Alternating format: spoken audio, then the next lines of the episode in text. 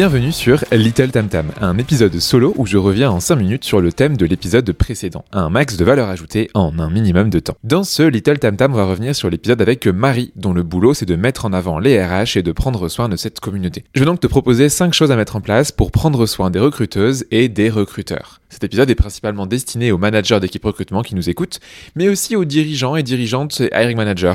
Mais pour toi, recruteur qui nous écoute, j'espère que tu te reconnaîtras dans tes attentes et viens nous dire en commentaire du post LinkedIn qui accompagnera la diffusion de l'épisode si tu es d'accord ou pas d'accord avec ce que je vais dire pendant les 5 prochaines minutes. Je vais te donner 5 choses en montant petit à petit en gradation. Des choses que tu peux mettre en place demain, d'autres qui prennent un peu plus de temps. Des choses gratuites mais aussi des choses évidemment payantes.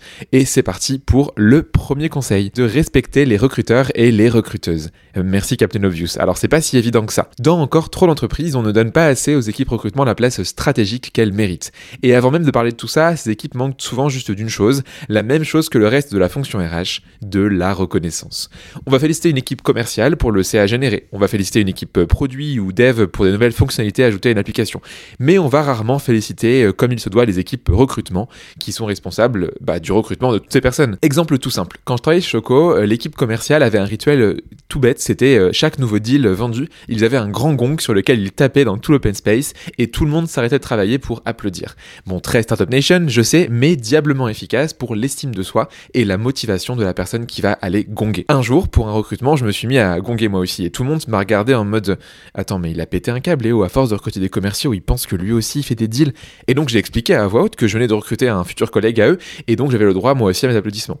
Depuis, à chaque deal de n'importe quel membre de l'équipe recrutement, on gongait nous aussi. Mettez en avant vos recruteurs et vos recruteuses, faites-les gonger, mettez-les au premier plan, pas en coulisses. Deuxième chose à faire pour prendre soin de ces recruteurs, créer un vrai lien entre les RH, les hiring managers et les équipes recrutement. C'est ce trio qui est à l'origine d'un recrutement de qualité. D'abord, le binôme RH et hiring manager qui va identifier l'existence d'un besoin, un vrai besoin de recrutement. Pas juste, euh, bon bah voilà, on n'a plus de taf, ou bien, euh, bon bah il y a Jean-Claude qui part, hein, faut le remplacer. Ça ne suffit pas. Ensuite, on a le binôme hiring manager et recruteur qui va affiner le besoin, définir la stratégie du recrutement et gérer le quotidien, le day-to-day du recrutement. Ensuite, on a le trio hiring manager, RH et recruteur qui va créer le meilleur onboarding que le monde n'ait jamais vu, qui va créer une expérience mémorable pour notre nouvel arrivant. Et enfin, le binôme RH et Harry Manager qui va gérer le quotidien du lien entre le nouveau salarié et l'entreprise jusqu'à ce que cette personne quitte la boîte des années plus tard. Ce trio doit se respecter, se parler, s'écouter et planifier ensemble tout changement stratégique de méthodologie et d'outils. C'est ce qui fera le succès ou l'échec d'un recrutement. Vous voulez mettre en place un rituel pour ça très simple. Une réunion mensuelle avec ce trio magique permettra de s'aligner sur les sujets stratégiques, de prendre de la hauteur et aussi bah, se féliciter aussi, hein, dire que bah voilà, euh, on a bien réussi. Donc emportez bien le gong dans la salle de réunion. Troisième conseil, impliquez vos recruteurs et vos recruteuses dans le business. Répétons ensemble en cœur, les équipes recrutement ne sont pas une fonction support. Les équipes recrutement ne sont pas une fonction support. Les équipes recrutement ne sont pas une fonction support. Les pros du recrutement doivent être au cœur du business. Nouvelle offre à lancer? Eh bien, on met l'équipe recrutement dans la boucle pour avoir l'avis sur les profils ciblés, la réalité marché et des personnes en interne qui pourraient évoluer via un recrutement en interne. Dire ou Comex? Eh bien, on met aussi dedans la personne qui gère le recrutement. Euh, head of Talent, Head of Recruitment, directrice recrutement, au même titre que la DRH. La fonction People au complet et donc un binôme mérite bien d'être représenté au même titre que la fonction Finance, Commerce ou Marketing. Une réorg à venir On met aussi l'équipe recrutement dans la boucle pour imaginer tout ça à plusieurs sans les mettre devant le fait accompli. Si on a en place un rituel de transmission d'informations comme un meeting mensuel où chaque équipe par exemple présente sur quoi elle travaille, eh bien là pareil, on libère du temps pour l'équipe recrutement. Bref, je pense que vous avez compris le topo, on implique les recruteurs et les recruteuses au cœur du business et on les met en avant. Numéro 4, la partie je pense la plus importante, on leur donne les outils dont ils ont besoin pour qu'ils aient les moyens de leurs ambitions. On n'imagine pas un comptable faire un bon boulot sans outils dédiés. On n'imagine pas un commercial closer un max de deals sans CRM efficace comme Salesforce par exemple. On n'imagine pas un profil tech créer l'application du futur sans toute une batterie de logiciels et d'outils. Pourtant, on s'imagine que les équipes recrutement peuvent recruter euh, comme ça, sans rien, avec juste euh, de l'eau et de l'air. Je suis régulièrement choqué car dans les boîtes qu'on forme avec Elise, on en a beaucoup qui n'ont pas d'ATS, beaucoup qui n'ont pas d'outils de sourcing dédiés, beaucoup qui n'ont pas de budget dédié pour s'en procurer, pour se procurer eux-mêmes les outils dont ils ont besoin. Attention, évidemment, ce sera les outils repérés et choisis par les recruteurs et recruteuses eux-mêmes et pas imposés par la direction ou par la DRH. Le process idéal, si j'étais dirigeant d'une boîte avec une équipe recrutement de plusieurs personnes, ça serait de leur demander à mes équipes de quoi elles ont besoin, avec une estimation d'impact en productivité, en efficience au quotidien, les coûts en cap de recrutement économisés par exemple, et une estimation des coûts de ces outils. On teste sur un an, puis on avise.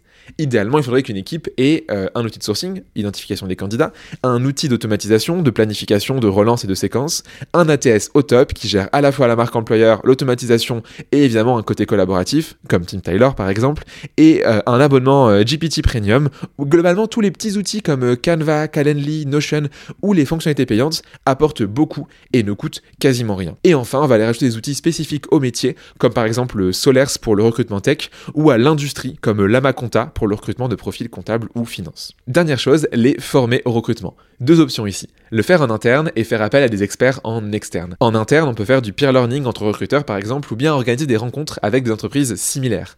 On peut aussi créer une formation de toute pièce qui couvre la base de la base, utile notamment par exemple pour l'onboarding. Ça fonctionne très bien et ça fait le taf, mais c'est encore plus efficace quand c'est combiné avec des experts de la formation en recrutement. Ça va aller d'intervention à la demi-journée avec des sujets comme la refonte d'annonces, de process onboarding, ou bien des formations à LinkedIn par exemple pour recruter via le personal branding, à des formations beaucoup plus complètes qui couvrent tous les sujets de recrutement. En parallèle, il ne faut pas oublier de former les RH, les dirigeants, les dirigeantes et managers au recrutement. Le recrutement en interne est un sport collectif, pas un sport individuel. Tu l'auras compris, sur tous les sujets, on peut aider évidemment avec Blendy ou te mettre en relation avec les bonnes personnes en fonction de ton besoin. On arrive à la fin, mais je voulais rajouter un dernier élément, euh, c'est un peu un sixième, un élément bonus qui est fondamental pour mettre les équipes recrutement en condition de succès en leur donnant du temps, de l'anticipation et un staffing cohérent. Ça paraît compliqué, mais tu vas voir, c'est très simple. Avec du temps, les recrutements sont de meilleure qualité en théorie. On aura donc moins de turnover, des managers plus heureux et des salariés plus fidèles. Avec de l'anticipation, on peut prioriser au maximum et adapter notre stratégie. Un recruteur qui court partout va galérer à recruter efficacement sur tous les postes. C'est comme si on demandait à un athlète de décathlon de faire de courir son 110 tout en sautant à la perche et en lançant le javelot une fois en haut. Ça marcherait jamais. Alors que si on priorise pour faire tout petit à petit, là c'est plus efficace. Et enfin, avec un staffing cohérent et pas avec 40 postes par recruteur, on donne un cadre de qualité pour travailler. Le moins de postes un recruteur a en parallèle, le plus qualitatif son job sera, et ça, ça fait toute la différence. C'est un peu comme le triangle rapidité, qualité et prix. On peut faire du rapide de qualité, mais ça sera cher, faire du rapide et pas cher, mais du coup la qualité sera médiocre, et faire de la qualité pour pas cher, mais ça prendra du temps. En recrutement, euh, c'est tout pareil. Allez, avec ces 5 conseils plus le conseil bonus, à toi de chérir au maximum tes recruteurs et tes recruteuses, d'en prendre soin, de les pouponner, je t'assure qu'ils seront reconnaissants. Sur ce, je te dis à la semaine prochaine pour un nouvel épisode de Tam Tam.